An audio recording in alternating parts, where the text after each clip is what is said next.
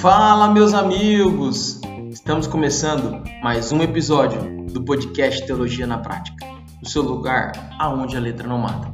Hoje, o terceiro episódio da série Cartas Pastorais, a carta de Paulo a Tito. Vamos nessa!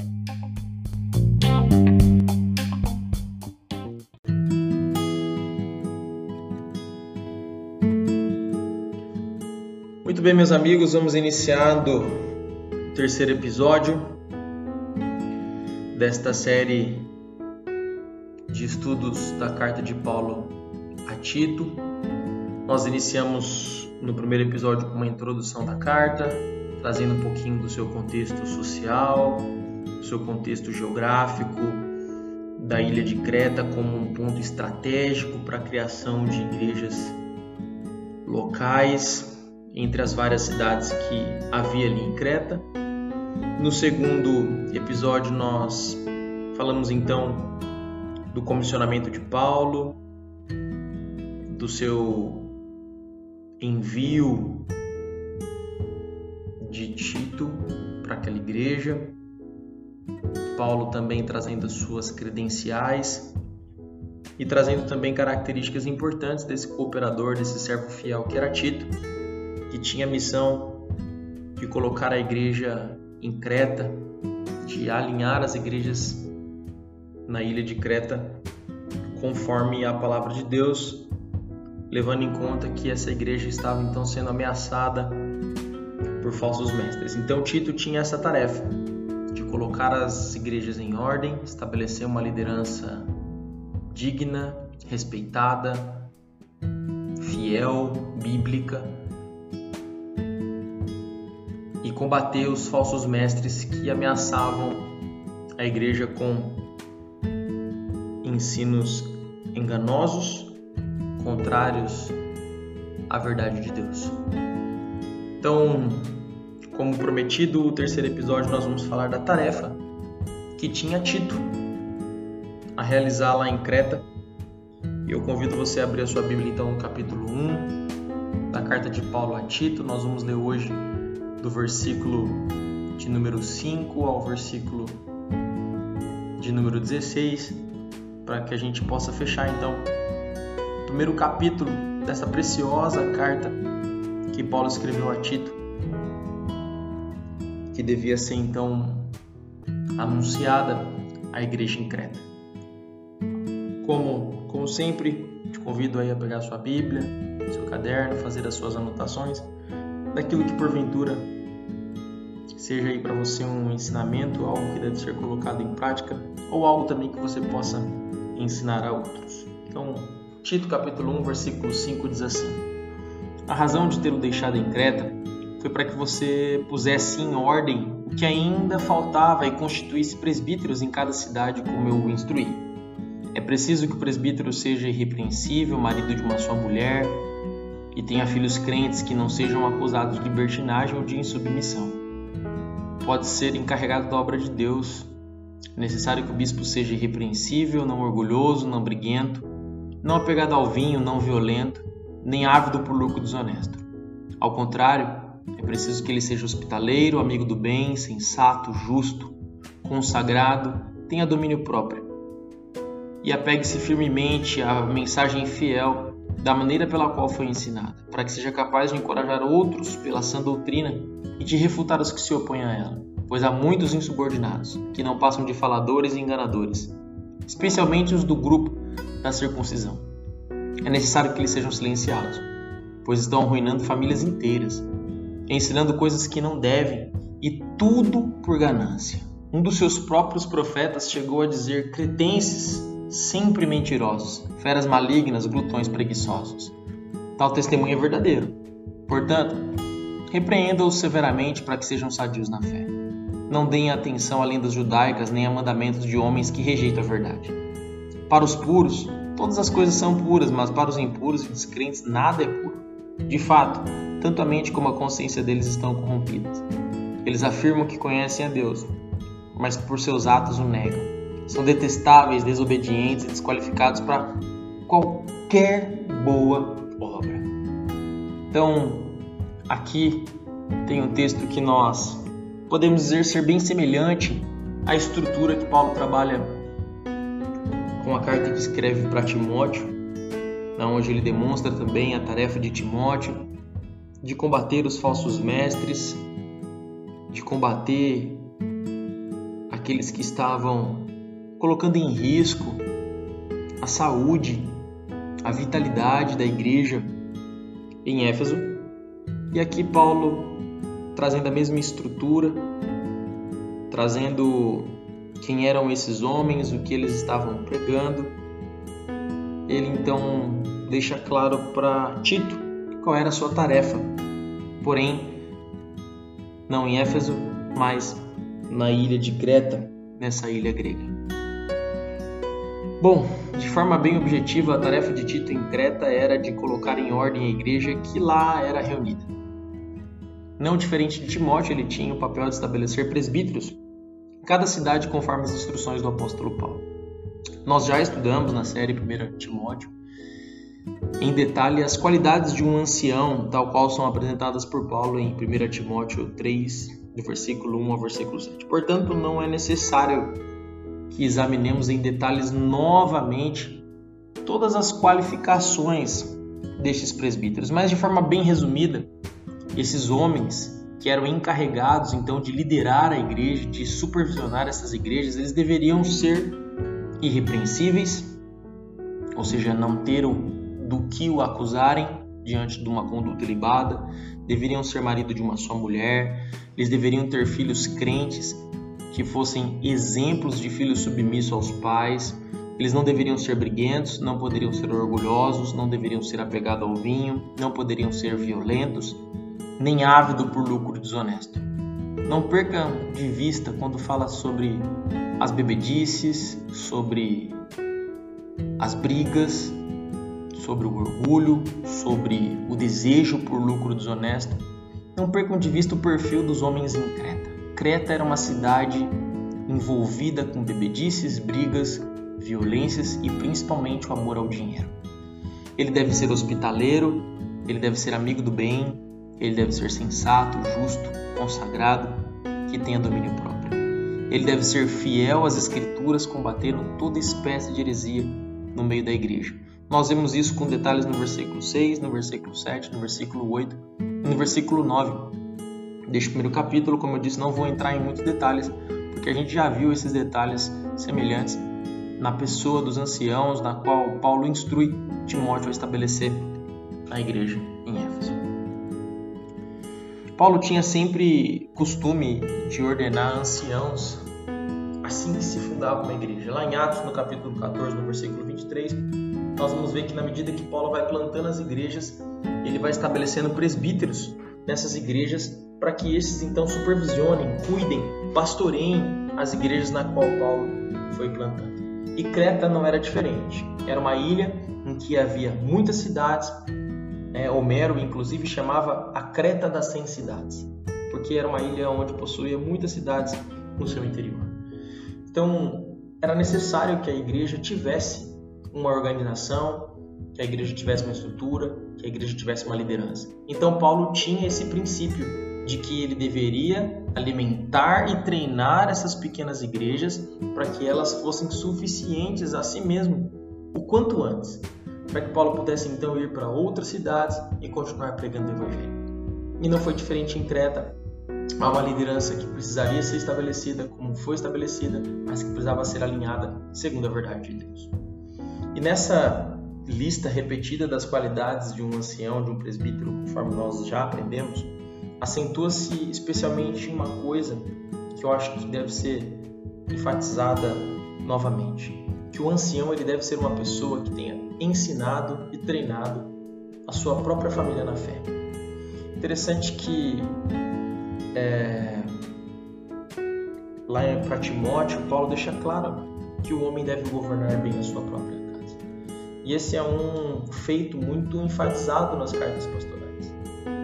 O Concílio de Cartago estabeleceu mais tarde que os bispos e os diáconos eles não seriam ordenados em suas funções antes que todos os de sua casa fossem membros da igreja. O claro, o que, que reflete a importância do líder, daquele que vai pastorear a igreja, de ter a sua casa firme nos caminhos do Senhor. Isso era uma característica muito importante né, no tempo antigo. Eu não quero discutir aqui né, é, esse tipo de qualificação, mas o que eu quero, na verdade, me ater nesse, nessa característica que era muito importante é que o cristianismo começa em casa. Não há virtude no homem e nem na mulher que, por estar tão ocupado na tarefa pública, descuidam do seu próprio lar. Ou seja, todo serviço aplicado na igreja e no mundo não compensa a negligência com a própria família. Então nós observamos que nas cartas pastorais e também inclusive em outros concílios que foram estabelecidos na igreja acerca da ordenação de líderes, eles têm esse cuidado muito especial de que esse líder fosse um bom líder em casa, um bom testemunho em casa e que cuidasse e governasse muito bem a sua casa. Então, que desse a devida atenção e cuidado com o seu lar. Então, não adianta trabalhar muito publicamente, ser bem sucedido na empresa ou ser bem sucedido na igreja, se tudo isso for construído sobre os escombros da negligência familiar. Então, é muito importante que que esse tema sempre seja levado em muita consideração para nomeação de líderes e, e, e representantes de igrejas locais. Então, eu queria reforçar esse ponto, que é um ponto que merece uma atenção especial e é uma qualidade que se acentua sempre em ambas as cartas. Bom, então, como nós já fechamos esse ponto sobre as qualificações, a gente já viu isso de forma mais detalhada na carta de Paulo a Timóteo, então eu te convido, né, para você que de repente ficou aí interessado em ter mais detalhes sobre essas qualificações, de buscar no nosso, nos nossos episódios que gravamos sobre a carta de Paulo, a primeira carta de Paulo a Timóteo, essas qualidades de formas mais detalhadas que são semelhantes à que são descritas aqui para Tito, na qual nós resumidamente trouxemos aqui quais são esses pontos necessários. A partir de agora nós vamos falar dos falsos mestres de Creta. Quem eram esses? O que eles faziam? O que eles estavam pregando? Bom, o versículo 10 diz assim: depois que Paulo fala das qualificações necessárias para um presbítero e, a, e, um pres, e, os presbíteros que, que Timóteo deveriam, deveria que Tito deveria constituir lá em Creta, ele fala dos falsos mestres. Então, no versículo 10 ele fala: Pois há muitos insubordinados que não passam de faladores e enganadores, especialmente os do grupo da circuncisão. Então, não diferente de Timóteo, Tito teria pela frente o combate aos falsos mestres, que estavam se infiltrando na igreja em Creta. Esses são os motivadores, essa é a grande motivação que fez Paulo escrever a carta a Timóteo e a carta a Tito, o combate ao falso ensino que estava se infiltrando na igreja. Então, aqui no versículo 10, nós temos uma descrição desses falsos mestres que estavam causando problemas em Creta. Os piores, aparentemente, eram judeus, pois Paulo vai citar aqui nesse versículo que eles faziam parte, né, os, os, os que tinham mais influência aparentemente eram os do grupo da circuncisão. Paulo fala especialmente os do grupo da circuncisão.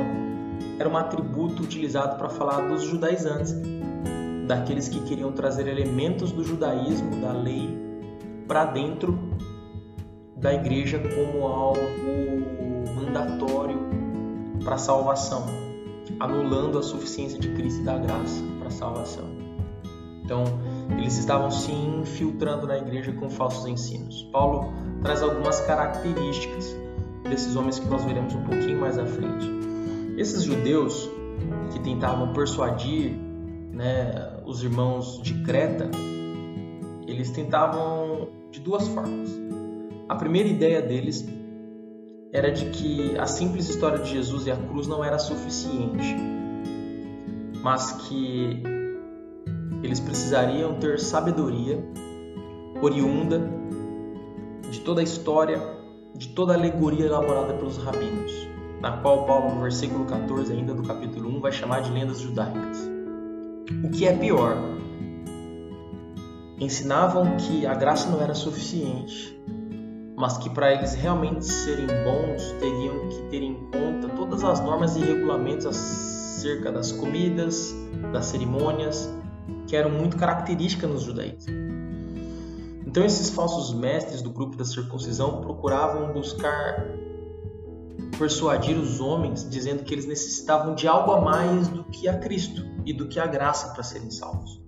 Que eles deveriam atender a rituais, que eles deveriam é, é, dar ouvidos a lendas judaicas que eram transmitidas por esses rabinos. Esses homens criavam leis, tornavam comidas, tornavam o casamento, tornavam a vida familiar como pecado, quando na verdade não era, e a gente vai ver isso com um pouquinho mais de detalhe mais à frente. Então, como eu disse, Paulo vai citar algumas características desses homens. A primeira característica que ele cita sobre esses homens é que eles eram insubordinados. Eram homens que insistiam em não seguir as ordens. Eles eram soldados infiéis. Eles não queriam aceitar o credo da igreja, eles não queriam aceitar o controle da igreja. Esses homens não queriam crer na suficiência do sacrifício de Cristo. Quando alguém surge dessa forma no meio da igreja, esses homens precisam ser silenciados. Paulo também disse que eles eram faladores.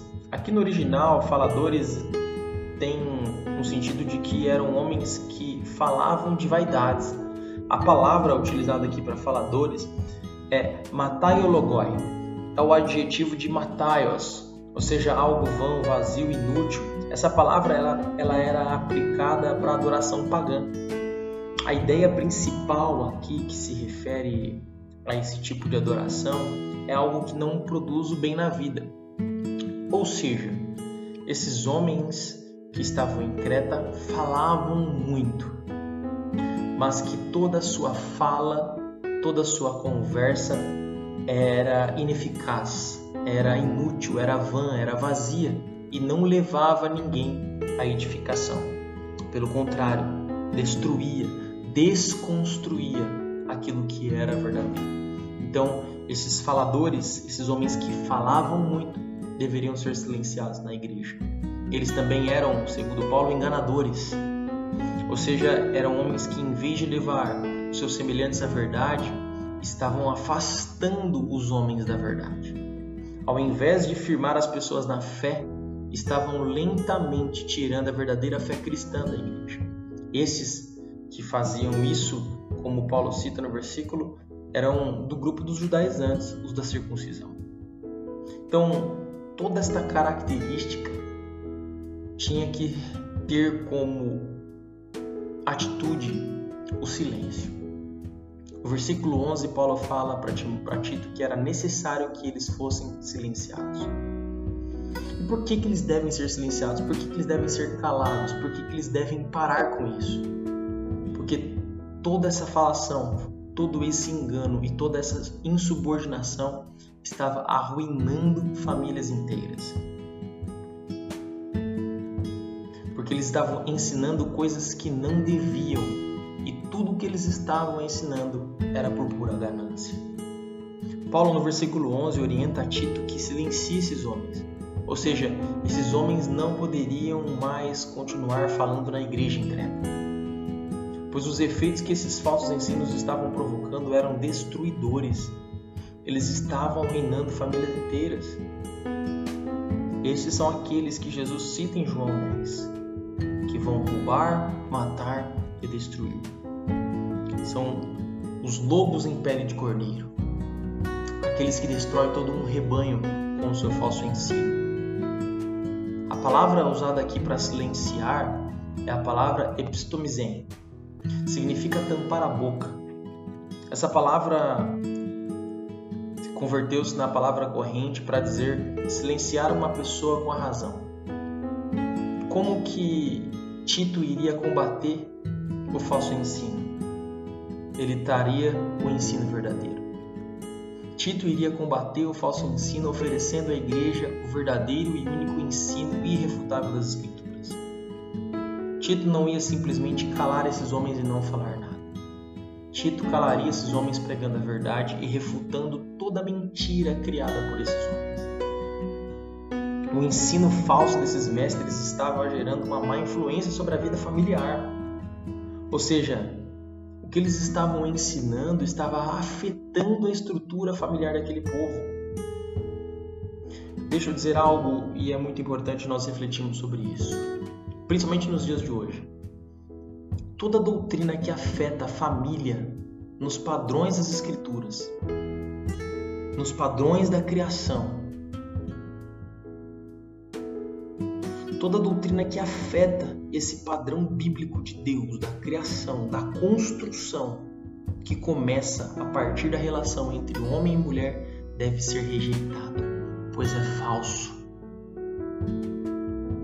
Então, como cristão, como sal da terra, como poder de conservação da verdade que nós temos, devemos refutar, devemos silenciar todo o ensino que tente afetar a estrutura familiar segundo os padrões de Deus, segundo o padrão da criação, na onde a família começa pela construção da relação entre um homem e uma mulher. Nós não podemos esquecer que a igreja cristã está edificada sobre a base da família cristã nos modos de Deus. E por isso esses, esses falsos mestres deveriam ser silenciados, porque eles estavam afetando a estrutura familiar. Por isso que a igreja precisa se posicionar e ela não pode recuar frente aos falsos movimentos, às falsas ideologias que têm ameaçado a igreja nos dias de hoje, ameaçado as famílias nos dias de hoje. Famílias destruídas, teremos uma cidade, uma sociedade totalmente corrompida. E tudo que esses homens faziam, eles faziam por ganância. Paulo ainda reforça que o que esses homens faziam na igreja e todo o seu ensino era porque estavam focados no puro desejo por lucro. Eles estavam muito mais interessados em que poderiam obter das pessoas do que poderia semear na vida delas. É duro dizer que parece que Paulo está também pregando para os nossos dias. Quantos e quantos homens estão atrás dos púlpitos, pregando, porque desejam muito mais o que podem obter das pessoas do que semear na vida delas. Os pastores, os líderes, os presbíteros, eles foram dados à igreja para o serviço, para a edificação da igreja. Nós vamos aprender isso no capítulo 2 para o ensino, a exortação, a repreensão. Sem esperar absolutamente nada em troca. Mas esses homens não estavam interessados na edificação da igreja e na glória de Deus. Eles estavam interessados na sua vanglória e no seu desejo por lucro sua ganância, na sua avareza. Esses falsos mestres consideravam a sua função como uma forma de obter progresso e lucro pessoal. Por isso que eu disse, não perca de vista que uma das características do, dos povos das cidades em Creta era o desejo por lucro, por dinheiro. E era o que esses homens estavam fazendo, desejando lucro, desejando o dinheiro do e não em semear e não em edificar a igreja. Quantos falsos pastores, mestres, profetas, apóstolos, evangelistas estão aí espalhados pelas igrejas, pelos púlpitos, pelas redes sociais, interessados naquilo que podem obter do povo, tornando seu ministério fonte de lucro buscando dinheiro. Por isso que precisamos estudar as escrituras e estar muito atento aos falsos mestres desse dia. Tem gente aí fazendo evento para estimular o povo a ser rico. Quando na verdade o único que fica rico é ele que promove o evento. Chamando pessoas de governadores que foram chamados para governar. Não. Nós fomos chamados para servir. Servir ao nosso Senhor, nosso Rei. Paulo, como nós aprendemos no episódio passado, se colocou como doulos, como escravo de Deus. Paulo era um apóstolo. Poderia rogar para si muitos privilégios, mas não, ele foi um servo fiel da igreja. E nos dias de hoje há muitos seguidores de homens que têm provocado e estimulado a igreja a enriquecer com as coisas deste mundo. Quando na verdade, no fundo, no fundo, no fundo, quem enriquece mesmo são esses que promovem esses eventos. Ou seja, eles não estão, no fundo, interessados em edificar a igreja, em amadurecer a igreja e parecer com Cristo. Eles estão interessados no benefício que podem ter com este falso ensino. Então, fiquem ligados em toda mentira que tem surgido nos últimos dias, por isso é importante você estudar as Escrituras. No versículo 12, Paulo ainda continua dizendo: Um dos seus próprios profetas chegou a dizer cretenses, sempre mentirosos, feras malignas, glutões preguiçosos. Como nós vimos no episódio introdutório, o povo de Creta, os cretenses, possuíam uma má reputação.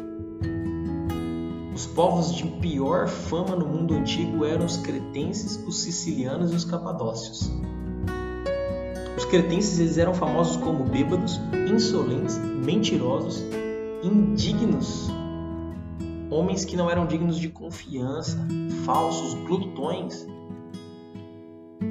Escritos históricos sobre a cidade de Creta dizia assim: o dinheiro é tão valioso entre eles que não só se pensa que é necessário tê-lo, mas sim é altamente recomendado fazê-lo. Em realidade, a cobiça e a avareza são tão nativas em Creta que são os únicos no mundo entre os que todas as afrontas têm a ver com lucro.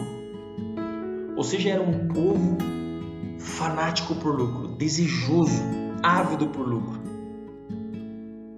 Então nós conseguimos observar que esses falsos mestres estavam então bem ligados com a cultura da cidade em Creta porque eles também estavam interessados em lucro. Então a sociedade de Creta era uma sociedade corrompida, perversa, na qual a igreja deveria brilhar como luz naquele lugar. E é esse grande objetivo de Tito em Creta. E esse é o grande confronto que, Tita, que Tito vai ter com esses homens que eram falsos mestres, mentirosos, desejosos por lucro e que não viviam aquilo que ensinavam. A citação que Paulo faz aqui no versículo 12, quando ele fala que um dos seus próprios profetas chegou a dizer, Paulo está falando sobre Epimênides. Epimênides é um poeta grego que chegou a viver no ano de 600 antes de Cristo e foi considerado como um dos sete sábios da Grécia. A primeira frase, os cretenses são sempre mentirosos, ficou, ficou, ficou famosa por meio de outro e igualmente famoso poeta chamado Calímaco.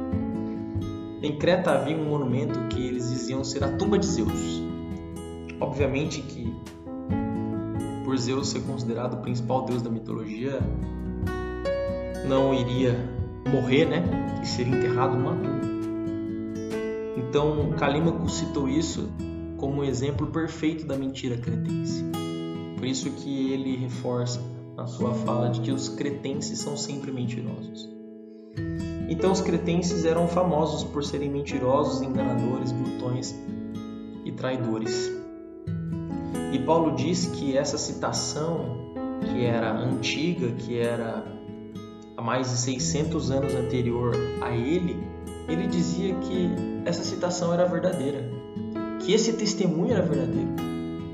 Então ele diz a Timóteo, a Tito: Portanto, repreenda-os severamente, para que eles sejam sadios na fé.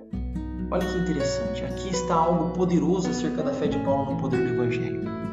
Esses homens deveriam ser repreendidos com a verdade. Paulo não diz a Tito: deixe-os sozinhos. Não há esperança para eles e todos sabem. Paulo diz: eles são maus. E todos sabem. Vá lá e converta-os. Paulo fala: repreenda-os, corrija estes homens de forma severa para que eles sejam sadios na fé. Então, essa passagem demonstra um, um otimismo do evangelista. Ele demonstra o otimismo desse missionário cristão, que nega a considerar a ninguém como irremediável. Para Paulo, me parece que quanto maior era o mal, maior era o desafio. Precisamos estar convencidos de que não há nenhum pecado demasiadamente grande para que a graça de Jesus Cristo o alcance, o enfrente e conquiste o pecador. Paulo é um deles. Era perseguidor da igreja, direcionou muitos para a morte, consentiu na morte de Estevão, mas que foi alcançado por esta graça preciosa passou a ter uma fé sadia.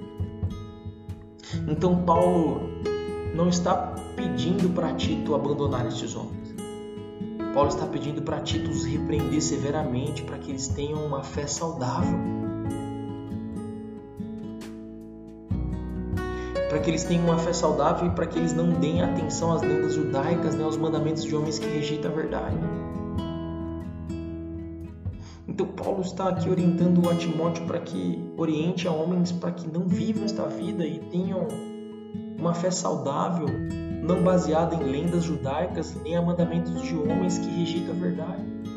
Como eu disse anteriormente, Paulo adverte a Tito e a igreja para que não desse atenção às lendas judaicas carregada pela tradição rabínica, aonde tinha muita alegoria, aonde tinha muito folclore muita história inventada. E a grande característica dessa fé judaica era as suas milhares de normas e regras. Ou seja, era um sistema marcado e que assinalava tudo como impuro. Ah, essa é aquela comida impura aquilo é impuro. Ou seja, quando o judaísmo, os judaizantes se juntou ao ensino gnóstico, passou a considerar que até o corpo era impuro. E, consequentemente, o casamento se tornou impuro. Então, esses homens chegaram à audácia de dizer que além da comida, era pecado casar-se e ter filhos. Acredite se quiser, esses homens colocaram nas suas listas de pecados o casamento e a concepção de filhos. Paulo chama tudo isso de regras de homens que rejeitam a verdade de Deus e não reconhecem a verdadeira graça e suficiência de Cristo da sua expiação. Então Paulo fala para Timóteo exortar exortar a este povo mentiroso, glutão, preguiçoso, ávido por lucro, a repreender esses homens, a levá-los a ter uma fé saudável, a fim de que esses homens não deem atenção às lendas judaicas e nem a essa lista de pecado que não era pecado, que só estava destruindo famílias. Eu fico imaginando homens rompendo seus casamentos com mulheres, abandonando seus filhos. Ou seja, esse ensino estava afetando a estrutura familiar época. No versículo 15, Paulo fala: Para os puros todas as coisas são puras, mas para os impuros e descrentes nada é puro. De fato, tanto a mente como a consciência deles estão corrompidas. Paulo vai ensinar isso também a Timóteo. Paulo vai lançar aqui um princípio para o puro todas as coisas são puras. Ele já havia dito isso de forma mais definitiva em Romanos 14, 20. Mas não somente Paulo, Jesus já havia ensinado acerca disso. Quando Jesus está falando das inúmeras normas e regras judaicas, o que, que ele diz lá em Marcos 7,15? Não há fora do homem que, entrando nele, o possa contaminar, mas o que sai do homem é o que contamina. Quando os homens reclamavam com os discípulos que eles não lavavam as mãos para comer, isso era uma regra inventada por homem. E eles estavam acusando os discípulos de Jesus de cometer um pecado que não era pecado. Jesus fala: não é o que entra no homem que é o que contamina, mas é o que sai do homem é o que contamina, é os maus desejos dos corações. Tudo que Deus criou é bom e pela oração e pela palavra é santificado. Paulo ensinou isso a Timóteo. Mas esses homens estavam criando regras, dizendo que tudo era impuro, que nada era puro. Um falso ensino que estava afetando estruturas familiares e, e dizendo que a graça não era o suficiente para a salvação, que Cristo não era suficiente, mas que essas regras deveriam ser seguidas. Como nós já sabemos e vamos ver próximo episódio, nos próximos episódios, que a salvação é pela graça. Não tem nada que nós possamos fazer para ser salvo a não ser crer em Cristo como único Senhor e Salvador no seu sacrifício expiatório em nosso lugar. Isso é graça. As nossas boas obras são frutos da nossa conversão a Cristo. E essa concepção de que o que é impuro não é o que entra, mas é o que sai do homem, e isso é regenerado, é renovado à medida que nós conhecemos a Cristo e Sua palavra. Paulo fala ainda no versículo 15: de fato, tanto a mente como a consciência deles estão corrompidas. A mente desses falsos mestres estavam tão corrompidas, o seu intelecto estava tão distorcido que eles viam coisas impuras em todas as partes. Ou seja, a consciência desses homens estava obscurecida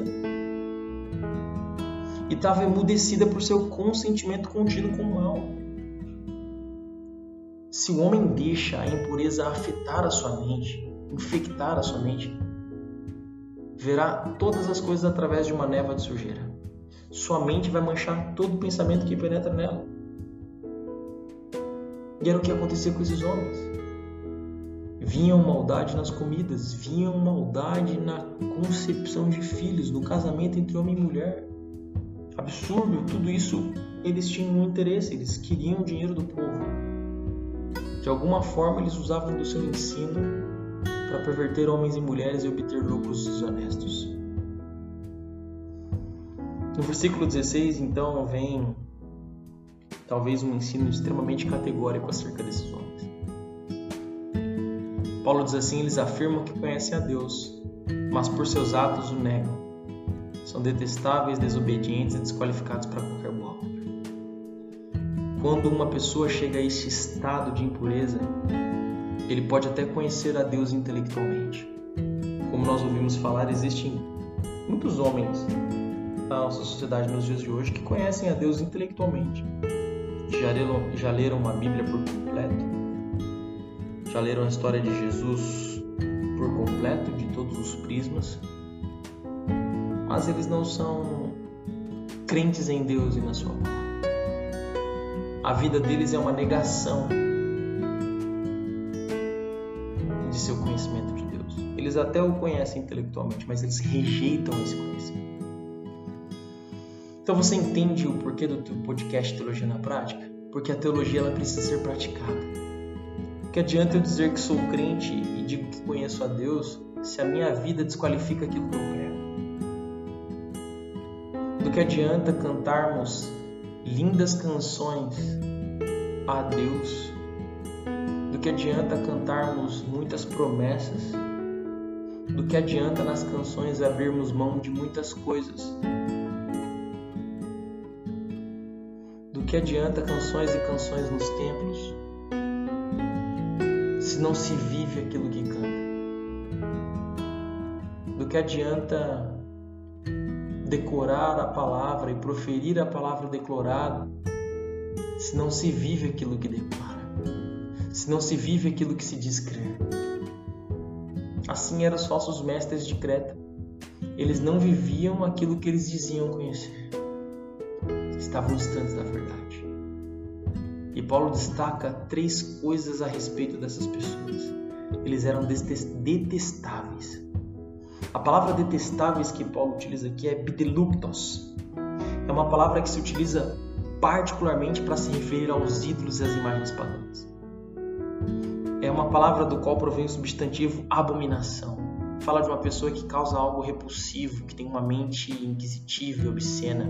É o tipo de pessoa que faz brincadeiras desprezíveis e que é um mestre em ensinações sugestivas e sujas. Ou seja, esses homens são uma abominação, esses homens são, são repugnantes.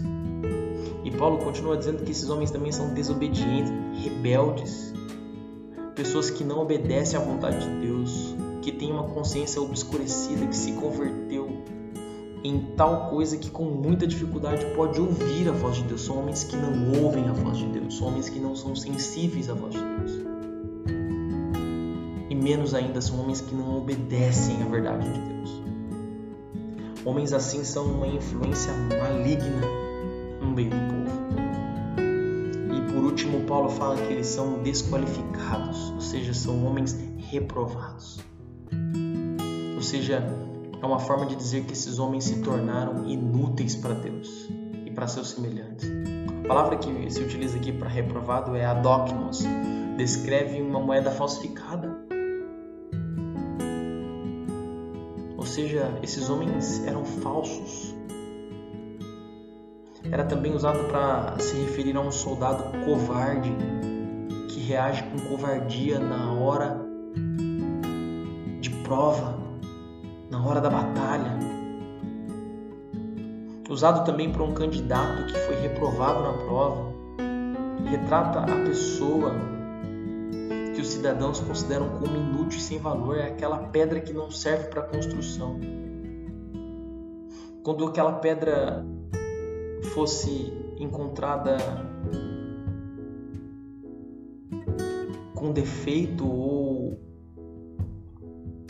com algo que não servia para a construção, ela era rejeitada e se marcava a pedra com a letra A de Adóquimos ela era deixada de lado como algo imprestável para ocupar um lugar na construção. Esses homens são imprestáveis, que não ocupam um lugar na construção, na construção desse edifício espiritual que é a Igreja de Cristo. É muito forte. Pensa que aqueles que vivem os seus atos negam a Deus eles são detestáveis, desobedientes, qualificados. Homens que vivem como se Deus não existisse. Nessa vida cristã, nós precisamos ter utilidade. Jesus, quando ensina sobre o sal e a luz no Sermão do Monte, ele fala que se o sal perder o sabor, ele se torna insípido. Ele é lançado para ser pisado aos homens, ele é inútil. Então, como igreja, como servos de Deus, como discípulos de Cristo Jesus, nós precisamos ser o sal que salga. Do contrário, seremos inúteis. O grande problema em nossos dias é que há muitos que dizem crer em Cristo, mas vivem pensando e agindo de maneira impura. Não é útil nem para Deus e nem para seus semelhantes. Ao invés desses participarem da tarefa de Deus no mundo, da evangelização, do serviço a Deus, de tornar Cristo famoso e o nome de Deus glorificado, eles prestam um desserviço. Eles se tornam um estorvo para a proclamação.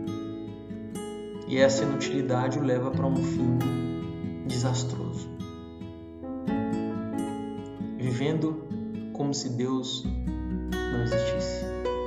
Eu li um livro muito oportuno que ele tem como título O Cristão Mateu. Crendo em Deus, mas vivendo como se ele não existisse. Esse livro ele é escrito por Craig Groeschel, livro muito bom. Você encontra ele na editora Vida Cristã. Ele é um livro que fala sobre isso, sobre pessoas que vivem dizendo crer em Deus, mas as suas práticas o negam. Não é como se Deus existisse. E assim eram os homens em Creta. Isso torna o homem detestável, desobediente, desqualificado para qualquer boa obra. E no próximo capítulo, no capítulo 2, nós vamos ver muito sobre isso. Sobre o viver o que se prega, o que se ensina, o que se crê. Felizmente, é triste dizer que hoje estamos vivenciando muito isso. Pessoas que dizem crer em Deus, mas que estão caminhando como se ele nunca existisse. E caminhando, infelizmente, a passos largos. E num total conforto para um fim extremamente tenebroso. Há pessoas que se inserem dentro das comunidades locais, se dizem cristãs, evangélicos, né? Mas que a sua vida diária e cotidiana não refletem a Cristo. Esses são aqueles que se dizem cristãos, mas vivem como se Deus não existisse. Sem temor, sem santidade, sem obediência à palavra de Deus. Então nós precisamos examinar. Como diz Paulo aos Coríntios, lá em 1 Coríntios capítulo 11, examine-se o homem a si mesmo.